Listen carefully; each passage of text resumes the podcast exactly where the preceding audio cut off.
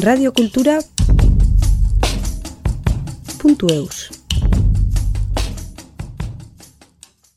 Naturari berriz konektatu, ona Martin Barandaia argazkilariaren asmoa. Bere aurtzaroan irakurritako indiajai buruzko liburu bati esker, egaztien lumeri hasi zen interesatzen. Geroztik, Martinek ahanoen eta orkatzen jajerak eta naturak eskaintzen dituen paisaiak aurkezten dauzkigu, baiunako didam artegunean eraman zuen erakusketan. Nere helburua da, naturaekin bizitzea, azkenean nere ama da, lurra, Orduan, bai, nere urrengo urteak izango dira oso importanteak nere bizitzan, ze nire indarrak horra joango dira, ez? Lortzeko, ba, lurrarekin bizitzea, ez? Gertuago egotea, ez? Berarekin.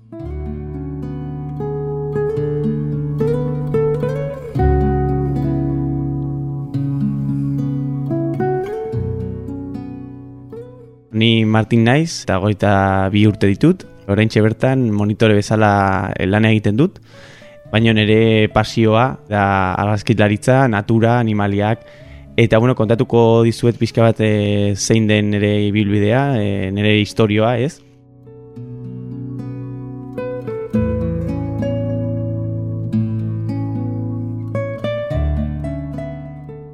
Beti danik, txikitatik egon nahi naturarekin oso gertu, eta, bueno, jazin nintzen interesatzen animaliekin, egaztekin, harraparekin, eta bueno, ja bederatzi urtekin hasi nintzen kamera batekin, naturara ateratzen. Eta hortikan ja hasi zen e, kriston interesak. Egia esan da, egon nintzen urte batzuk e, naturara joan gabe, atera gabe.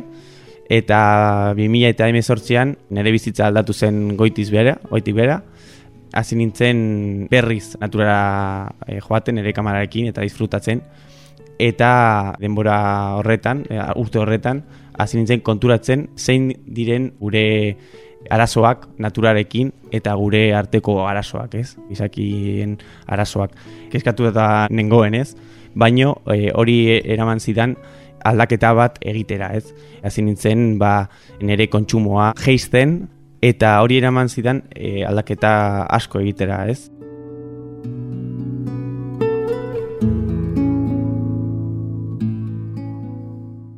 kriston aldaketa egin nituen eta jarraitzen dut bide horretan, ez? Nere bizitza jasangarriagoa bihurtzeko. Eta orduan aldaktu nuen nere kontsumoa, nere ikuspuntuak eta hori naztu nuen argazkilaritzarekin, ez? Naturako argazkilaritzarekin. Konturatu nintzen hau zela nere, nere bidea, ez?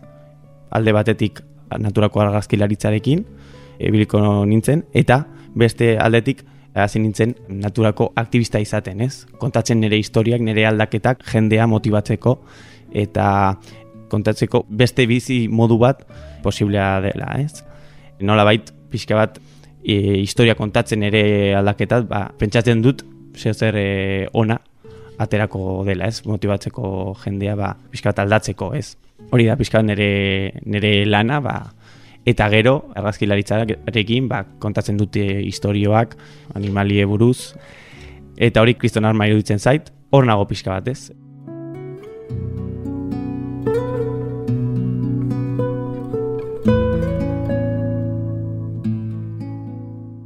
Ni daukat etxe bat e, herri batean, herri txiki batean, Burgosen, eta horazi nintzen, eh? azkenean, eta nire etxeko atetikan, hasi nintzen iskutatuta egaztiak e, itxaroten eta argazkiak e, egiten. Eta hori da pixka bat nire lehenengo horitxapenak nire ustez, eta hor jarraituko dute lan egiten.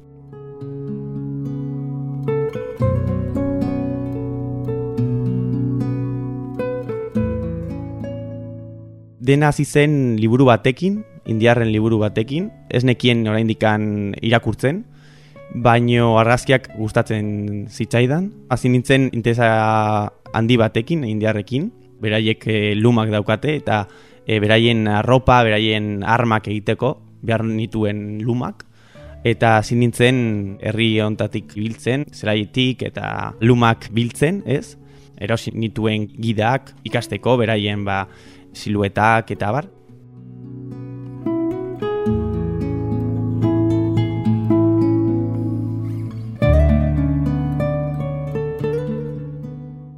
Ni normalean egon nintzen urte bat, pixka bat naturara ateratzen, normal, nire kamaraekin, animaliak ikusten eta argazkiak egiten.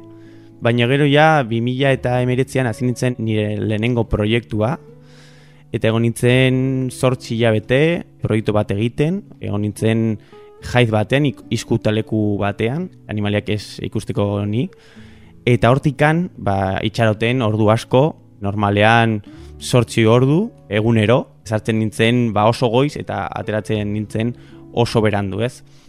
Eta horrela egunero.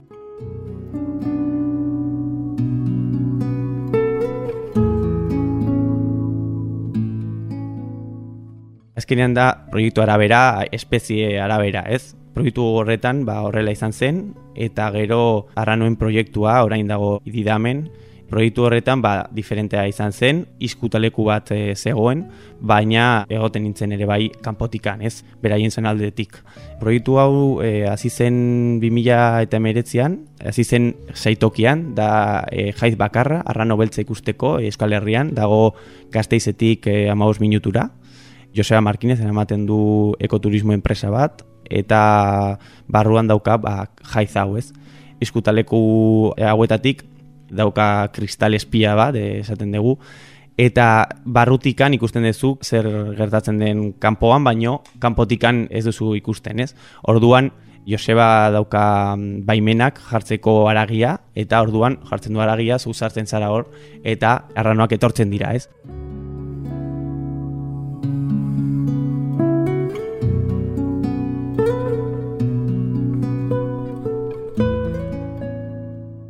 Ni joan nintzen hor, eta zen eh, lehenengo, lehenengo eguna hor, eta ja, erabaki nuen, egun horretan, hau zela kriston leku bat, eta proposatu nion Josebari proiektu txiki bat e, azteko hor, orduan astero hasi nintzen arranoak e, bisitatzen, eta gero 2000 eta hogeian, iraian, hasi nintzen interesatzen beraien zonaldearekin. Jakin ze zuaitzak e, zeuden hortikan, ze, bueno, dena ez, paisaia.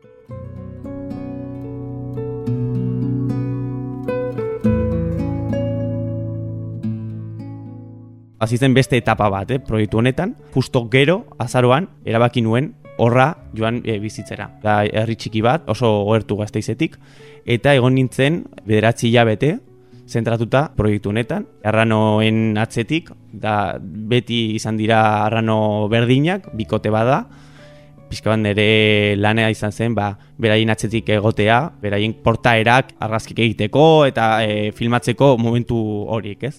nahi dut proiektu hori jarraitzea, ba, nire herrian, burgosen, beste arrano beltz bikote batekin, eta hori da ikusiko duzuena didamen, ez?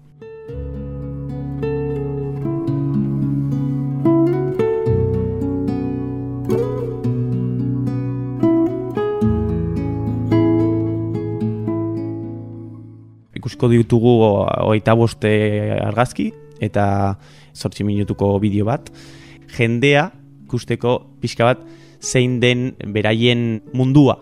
Eta orduan, ba, erabaki dut erakustea, e, zenbait argazki adibidez, arranoak, e, ikusiko ditugu orkatzak, usoak, erbiak, eta mm, bideoan ikusiko dugu zein den kameraren atzeko lana, zen eretzako oso importantea da, eta didame ezker posiblea izan da bideo hori irakustea, jendea ikusteko ze zelana dagoen kameraren atzean. Nola egin dudan gauzak, niretzako oso importantea da e, jasangarria mm, izatea.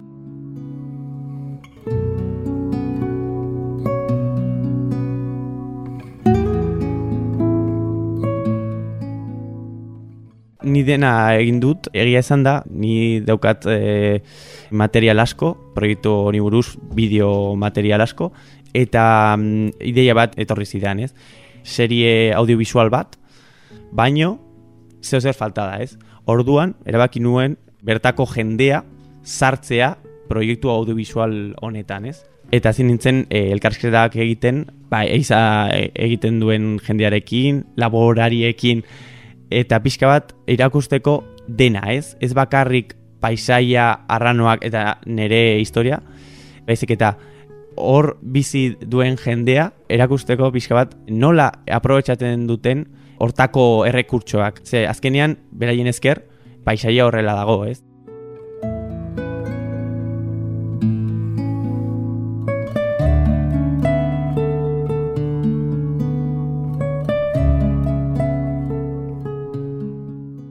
Kriston zelaiak, e, daude basoak, eta hori e, beraiek e, egin dute ez azkenean. Jende hori ikartzea proiektu onera, ba, netzako importantea izan zen. Ni bakarrik egon naiz e, hori dena grabatzen, eta gero erakusketa egiteko, bai nire aitak egon dira pixka bat hor laguntzen, eta gero egon da ere bai Luisa eta Jose, beraiek dira argazkiko laboratorio bat eramaten dute donostian, eta beraiekin egon naiz bai izketan, nola egin, nola ez, imprimatu dizkidate argazkiak.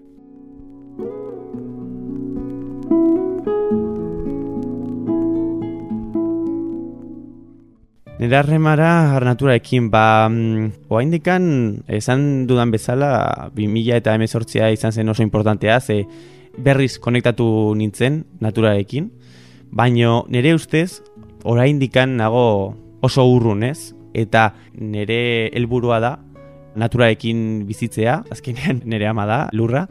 Orduan bai nire urrengo urteak izango dira oso importanteak nire bizitzan, ze nire indarrak horra joango dira, ez? Lortzeko, ba, lurrarekin bizitzea, ez? Gertuago egotea, ez? Berarekin.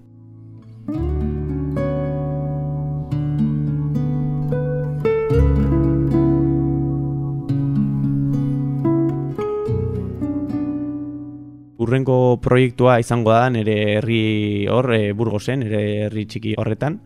Eta izango da pixka bat arranuen proiektua ekartzea nire herrira eta zaiatzea bikote bat aurkitzen hortikan, handikan nago bilatzen ez. Nire helbura da e, egotea, azkiak egiten, zonaldeko animaliekin, baino nire bigarren proiektua izango da zaetuko naiz, ni ego naiz baratza egiten e, denbora, denbora asko, baino nahi dut serioago hartu hau, eta saiatu hortikan bizitzen ez. Oso saia da, baina saiatuko naiz ba, hortikan bizitzen, hartu nire janaria, eta aprobetsatu konektatzeko berriz e, lurrarekin, ze netzako oso importantea da, ze azkenean konektatzen dut nirekin.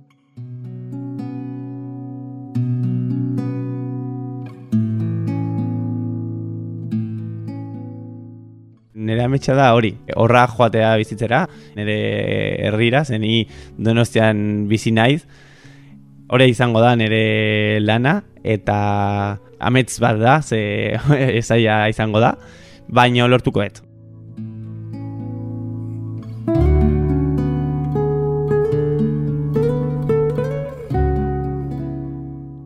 Radiokultura